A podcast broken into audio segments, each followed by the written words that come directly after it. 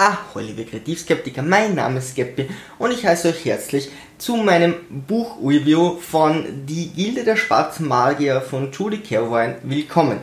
Die ersten drei Hauptbücher heißen Die Rebellin, die Novizin und die Meisterin.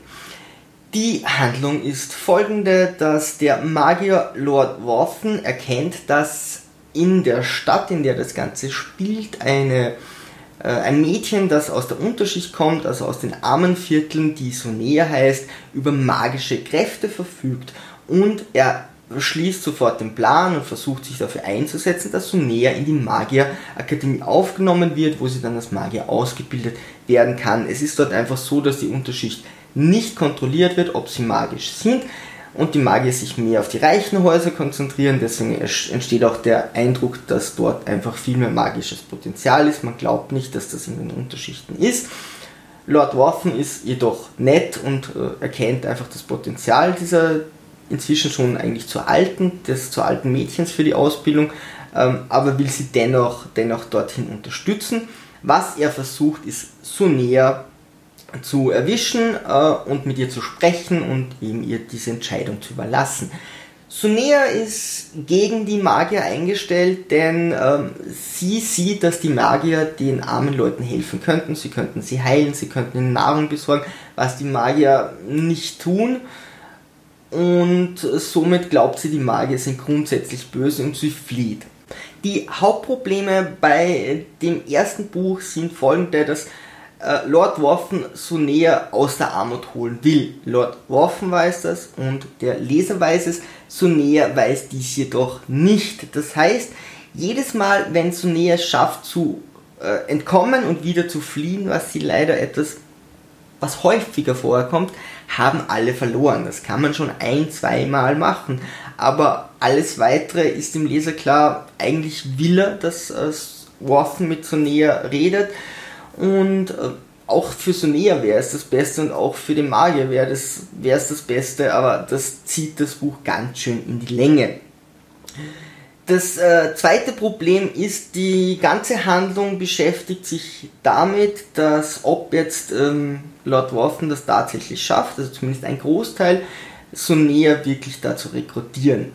Gut, das wäre prinzipiell in Ordnung, aber wenn wir kurz auf den Titel vom zweiten und dritten Buch schauen oder generell auf die Titel, muss man sagen, das erste Buch heißt Die Rebellin.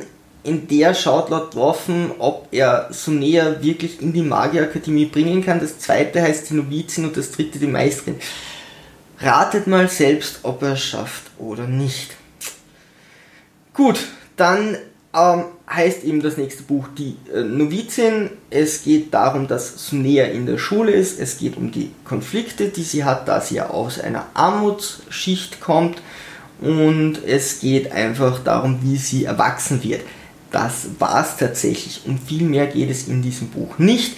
Ich will nicht großartig etwas spoilern, nicht mehr als die Bücher und Titel ohnehin schon tun. Aber ansonsten, die, die wichtigen Sachen, die tatsächlich drinnen vorkommen, werdet ihr merken, wenn ihr es selbst lest. Aber im Großen und Ganzen beschäftigen sich einfach sehr viele Seiten mit den Konflikten und mit dem, wie so näher eben zur Frau wird oder zumindest älter wird. Fazit zu all dem Ganzen. Das erste Buch könnte man auf jeden Fall auf ein Drittel kürzen das letzte Buch wahrscheinlich auch, obwohl das die meiste Handlung hat. Also vom letzten Buch können ruhig zwei Drittel überbleiben. Das mittlere Buch könnte man wahrscheinlich auf einige Seiten kürzen, je nachdem, wie sehr man das will, äh, darüber zu lesen, dass sich wieder mal ein, ein junger Fantasy-Charakter entwickelt. Ich habe das in sehr vielen Fantasy-Büchern inzwischen gelesen und das war bei Judy Caroline bei weitem nicht die erste und bei keinem habe ich, hab ich es bis jetzt so exzessiv äh, lesen müssen. Obwohl aber diese ganze Story gestreckt ist, ist es so, dass jedes Buch Cliffhanger hat, also am Ende von Buch 2 und 3 will man tatsächlich weiterlesen. Würde man diese ganze Story auf ein Buch zusammenfassen, dann wäre es eigentlich wirklich ein großartiges Buch gerade der Konflikt zwischen den armen Magiern, wo Sunea eben sagt, hey, warum helft ihr nicht? Und dann selbst eben mehr oder mehr diese Chance hat, Magierin zu werden, erkennt sie, dass es gar nicht so einfach ist und es eben auch äh, diplomatische oder organisatorische Gründe gibt oder einfach Gründe der Bürokratie, warum das gar nicht so einfach ist, den Armen zu helfen, äh, wenn die jetzt auch Anrecht auf mehr Fläche hätten und so weiter. Das wird eigentlich alles recht gut rausgebracht. Also bei den Sachen zahlt es sich tatsächlich aus, wirklich diese Bücher zu lesen.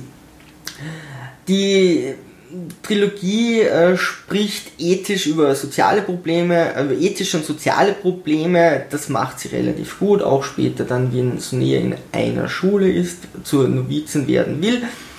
Das ist alles super, kann man auf die heutige Zeit umsetzen, teilweise wirklich sehr nett geschrieben für die Fortsetzung, denn es hat Julie Caroline einfach erreicht, dass wohl diese drei Bücher richtig ordentlich gingen von der finanziellen Seite her. Also was macht man? Man muss nach einer abgeschlossenen Story natürlich eine Fortsetzung schreiben.